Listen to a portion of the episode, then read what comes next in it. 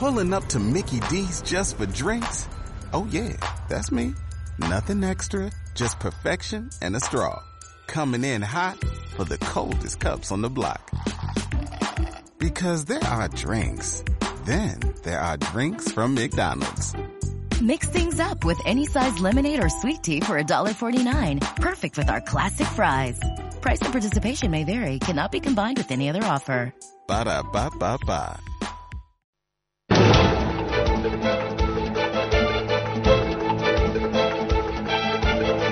El primer análisis de la mañana.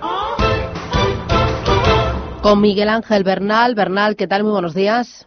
Susana, muy buenos días, ¿qué tal? Que es profesor de la Fundación de Estudios Financieros. Tenemos hoy el día bastante cargadito con noticias importantes y parece que noticias, muchas de ellas que apuntan hacia una desaceleración económica. Tenemos primero eh, Fitch, la agencia de calificación de riesgos, rebaja las previsiones de crecimiento de la economía española, aunque Calviño dice que nuestra economía este año va a crecer un 2,2%. Bueno, eso lo dice la ministra, no la voy a llevar la contraria, pero desde luego tanto Banco de España, Fitch, perdón, como otras eh, eh, servicios de estudio no están diciendo eso. Están diciendo que la economía española se está desacelerando, que se está desacelerando no significa que estemos en recesión, pero hay que recordar que tenemos un 13,9 de paro.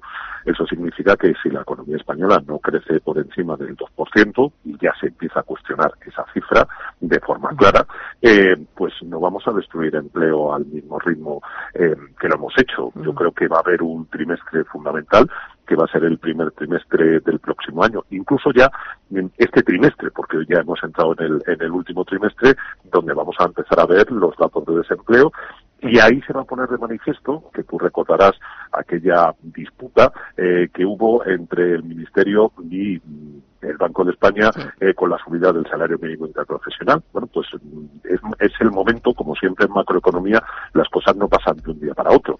Se necesitan seis, ocho meses. Ya veremos. Vamos a ver qué pasa.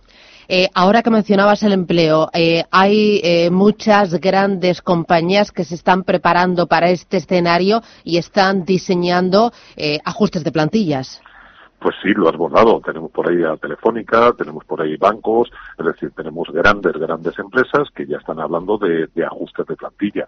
A ver, en el sector bancario sabemos que, que tenemos un problema porque es un, es un sector que está pues en, en una transición, en una reforma eh, de, de, lo que es el modelo de negocio, encima muy, muy duro con todo el tema eh, pues eh, de lo que es eh, la implantación de Basilea 4, eh, con toda la tecnología disruptiva eh, que está entrando con unos márgenes donde están los tipos eh, pues tremendamente ajustados. Digo ajustado por no decir que le es muy difícil al banco. Entonces, bueno, pues el sector bancario durante mucho tiempo mm, viene recortando plantillas, no me voy a quedar en, en la en la época aquella que caía, viene recortando plantillas, pero es que, a ver, el problema es que eh, esos salarios son unos salarios eh, por encima de la media, son unos salarios eh, que hasta el momento además era un sector de, de, que siempre ha sido muy estable en empleo, en creación de empleo, eh, y sin embargo estamos viendo, bueno, pues los problemas que existen en estos momentos. Eh, justo en el diario ABC hoy viene una información eh, al respecto de los despidos que vienen y menciona empresas como Banco Santander, Telefónica, Bimbo, lo contamos aquí la semana pasada, Ryanair, Día, dice que son casi ya 14.000 los damnificados por el recorte de empleo. ¿Tú crees que el deterioro de la economía y el deterioro del empleo puede dinamitar o está dinamitando ya la campaña electoral y a Pedro Sánchez? A ver, la campaña electoral esta vez no va a ser, no va a estar polarizada entre las izquierdas y las derechas. Eh, en la calle se empieza a notar y la gente empieza a comentar y, estoy seguro que cuando tú tomas café o sencillamente vas con tu familia eh, en las cafeterías eh, tomándote una cerveza o un cafelito eh, pues ya empiezas a oír las preocupaciones empiezas a oír que la gente ya no gasta tanto etcétera si yo siempre tengo un, termómetro eh, que probablemente sea muy gracioso pero bueno es así. Yo tengo la manía de que cuando cojo un taxi siempre le pregunto al taxista qué tal no y desde hace tiempo me vienen diciendo eh, que se está notando que ellos lo, empiezan a notar. Eso significa que ese deterioro está ahí y que se va a hablar de economía, no lo dudes. Tenemos el tema de pensiones, tenemos el tema del empleo. Eh, probablemente cuando empiecen a salir los datos, tú lo acabas de nombrar muy bien. Eh, vamos a tener encima de la mesa los seres, vamos a tener también pues todo el tema de las revisiones de crecimiento económico. Y bien, esa campaña que antes estaba muy polarizada, yo creo que ya ha pasado aquello de las derechas, la izquierda, que vienen los trifachitos, todas estas cosas, y a la gente al final eh, lo del bolsillo sí que le preocupa. Eh, me interesa también, hoy es día 1 de, 1 de octubre, eh, aniversarios, dos años han pasado ya de aquel simulacro de referéndum. ¿Hay cuántas empresas que han abandonado o han trasladado su sede social desde Cataluña? Los empresarios están realmente preocupados y dicen que no quieren que, que Cataluña viva un frenazo económico. Claro, eh, bueno, han sido más de 5.000 empresas, si que no recuerdo mal, no sé la, cifra, pero yo creo que son alrededor de 5.000.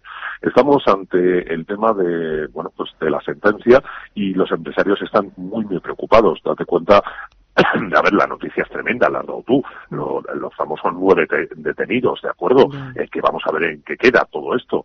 Claro, hasta el momento lo que ha habido ha sido mucho cambio de domicilio social, pero digamos que los centros de decisión, mm, etcétera, no han cambiado. ¿eh? Siguen más o menos en Barcelona, quitando, pues, eh, digo Barcelona, me refiero a toda Cataluña. ¿eh? Mm, bueno, pues no han cambiado. Ahora, si empiezan a haber manifestaciones, si empiezan a haber actos de, protestas civiles, no digo nada que haya simplemente un petardito mm, gordo. ¿eh? Ya. Son eh, en total 5.454 empresas. Eh, son compañías que han trasladado su sede social de Cataluña hacia Andalucía, Aragón, Baleares, Comunidad Valenciana y sobre todo a Madrid. A Madrid han llegado 1.457.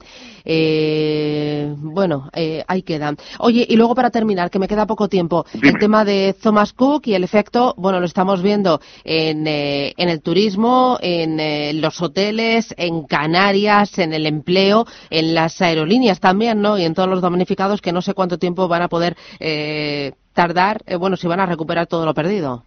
Mm, a ver, bueno, pues habrá que verlo. Desde luego, cuando de Inglaterra vuelan, pues es necesario que lleven unos seguros.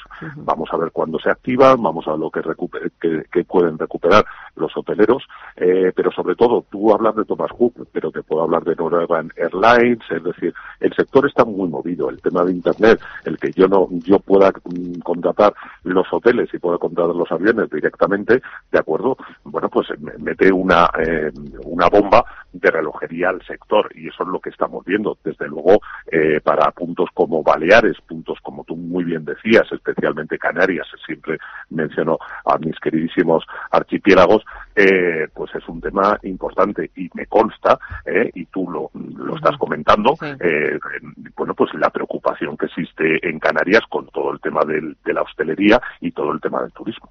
Pues ahí queda Miguel Ángel Bernal, profesor de la Fundación de Estudios Financieros. Gracias por repasar con nosotros lo más importante del día. Así arrancamos la jornada con las pilas puestas y hasta pronto. Un abrazo, cuídate a por el martes. Un abrazo, Adiós. Chao, Miguel Ángel.